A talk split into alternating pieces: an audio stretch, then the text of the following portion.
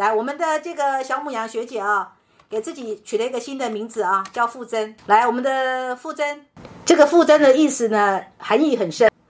你可不可以分享一下？就是说，你今天哦，因为你今天也是第一次听到我把这个幸运与拓展跟艰辛与淬炼用这样的方式来演绎哦。那我想知道，用这样的方式来演绎，跟你以前曾经有过的理解有什么不同？我觉得，如果是以前曾经的理解，就像你说的，它会比较像房间的那些书籍，就是很多的那些词汇的堆叠。可是跟我们自己生活的连接，它非常非常的抽象。我记得我第一次学到这个。呃，就生命风景的这个资源上的幸运性的时候，我那时候只能连接到一件事情，然后我也有很长的时间完全连接不到任何东西。嗯，那今天呢，老师的就是等于是换了另外一种讲法。嗯，其实我对于这个这个幸运资源的理解是，哦，原来我们一出生就在享受了，就是今天特别强烈感觉到的。呃，就是说，可能从生命的很早起讲一路的这样铺陈过来的话，就会让我。就是很快的可以去连接，可以去回顾到说，哦，原来我早期中有某一些，其实它就是这个在资源上的一个幸运性。那我自己呢，是在这个资源的幸运性上是再生者，所以其实我就看到说，我在学习上，我真的在早期就有，就是天上掉下来的幸运，因为我是一个，我的父母都在这个，呃，属于公家机关，所以我的从小的学费。都是公家机关补助，所以我基本上是我我一直觉得我是一个学习上非常的占占便宜的人。嗯，然后除了这个以外呢，我还会在呃呃，因为那个时候是小时候去去安亲班。就课后辅导的班上，那边的老师呢，就特别去帮我关说，让我可以进入到比较好的班级。那可是像像我弟弟也同样在同一个安亲班，但是他就没有这个幸运性。他呢，他是他是睿智者，所以他后来进到的是放牛班，嗯嗯嗯，就是完全就是不管数的那样子。对，所以我就看到了这一方面的幸运性。然后刚刚嗯，有一个同学，他也是这个。心理确确立在再生者这个这个位置的，他有提到说，呃，可能，至于我的理解，我觉得不是说，应该是说，对我们对于一些危机有有一种幸运性。可是我我觉得从另外一个角度来解读，是因为我们对于那些危机，或者是说跟生命中，特别是贪嗔痴慢疑这一类的啊，嗯，比较复杂纠结的情感，我们其实比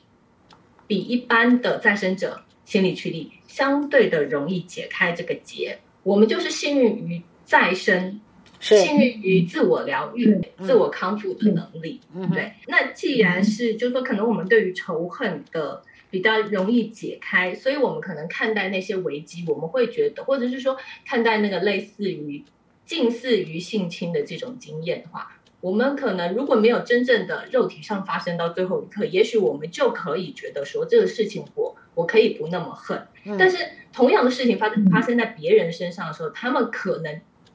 就仅仅仅是触摸，可能就已经不能接受了，可能就已经要对簿公堂了，就是比较容易超越。对对对对，然后也也很巧，我有跟那位同学类似的经验，我也是多年以后才领悟到说，哦，原来。哦，那个我我的性自主权在那个时候可能有被侵犯到，那可是到那个时候我就会觉得也也没什么好好去记恨了。还有另外一部分就是，当然我自己在走入这个呃自我成长的学习里面，对我来说我也是我也是相对幸运的，就是说我也没有绕什么路，就是那个时候就是在网络上就就看到老师的。那个电子报，所以我就直接就进来了，然后就一路就跟到现在。嗯，那我自己会觉得说，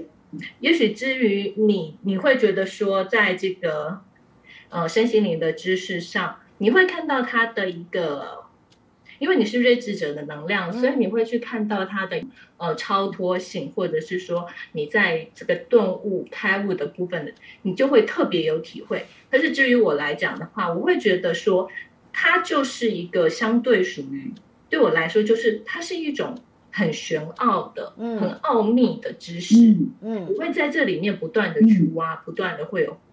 呃获得的，它就是一种义理上的玄奥，好像生命自然就有一些隐藏的我们看不见的道理，可是它是可以一再的去去深挖，然后一再的可以被挖出更深更深的东西的，所以我们也有一种相对容易去。呃，你可以说是走入别人的心里，或者说走入一些隐微看不见的事物的那个底层，嗯，这个幸运性。好，谢谢。这个大概是我今天有联想到的。来，另外一个助教王林，我今天听完了这个老师这个幸运与拓展，还有那个线索与淬炼，我觉得最大的不同哈，跟我们以往学的时候最大的不同，就是老师把这个生命风景的这个二元对立在这里单独拿出来做了一个讲解，就是。呃，我们既分开，就是各自学了这个幸运与拓展，然后再分开讲了这个线索与淬炼，而且老师把自己的这个亲身的这个体会，呃，一个是这个幸运与拓展的这方面的领悟，再就是线索与淬炼的这个生生命实证啊，呃，来分享。然后最后呢，我觉得很难能可贵就是这个相互的关系，因为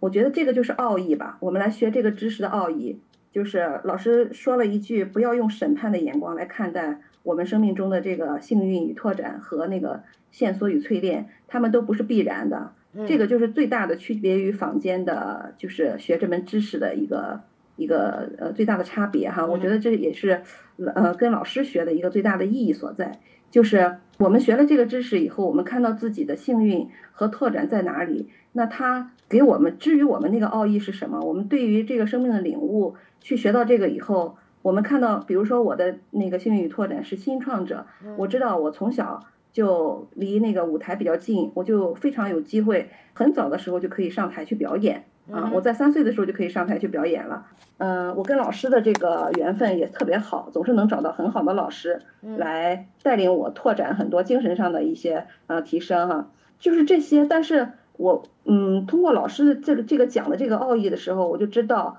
不是说这个幸运与拓展它就是全然必然会来的，会有的，不是理所当然的。嗯，我们在这个过程中就是一定还要二元的想法，就是看看它的负面是什么。比如说我们人在福中不知福的哈，或者是说因为我们呃浪费，或者是说我们轻忽，或者我们就是自我膨胀，那这个幸运它就会离我们而去。所以我们如何对待我们这个幸运与拓展？这个作用力哈，这个这个际遇给我们的这个礼物是珍惜还是不珍惜，或者我们是不是要懂得感恩？就这些是对于我们来学这个知识的一个呃很大的一个领悟吧。这是在精神层面上的一个提升。嗯嗯，我是这样觉得。再一个就是线索与淬炼的话也是这样，就是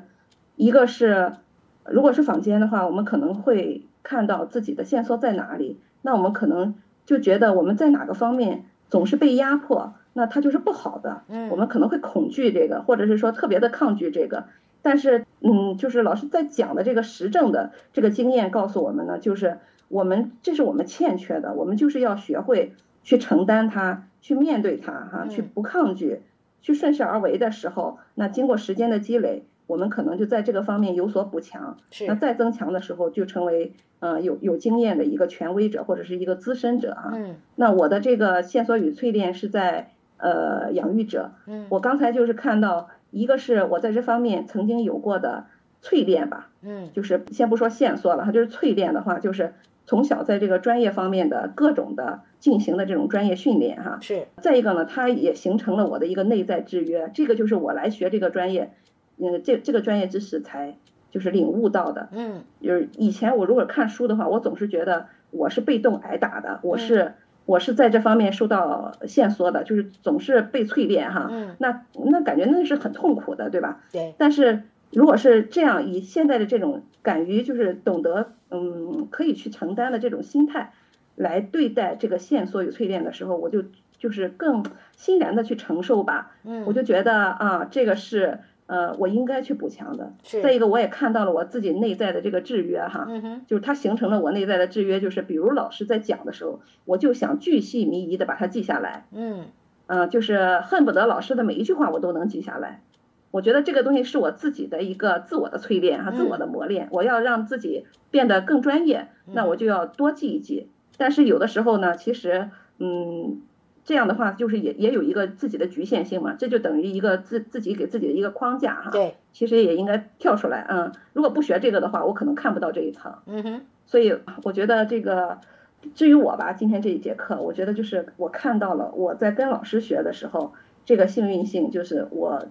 通过这个知识，嗯，更多的看到的是这门知识对于我们每个人生命。嗯，精神层次和和那个就是身心灵吧，三个层次的这种不同的一种领悟吧。嗯，就看他的看到他的奥义和所在，然后呢，也看到自己的呃不足的地方，然后呢，也懂得去承担啊，再去淬炼自己。嗯再一个呢，也是要学会松脱，不要就是完全的把自己给捆绑住，也要知道怎么去跳出来啊。是，这是最大的最大的礼物吧，学习这个，嗯嗯，好，谢谢。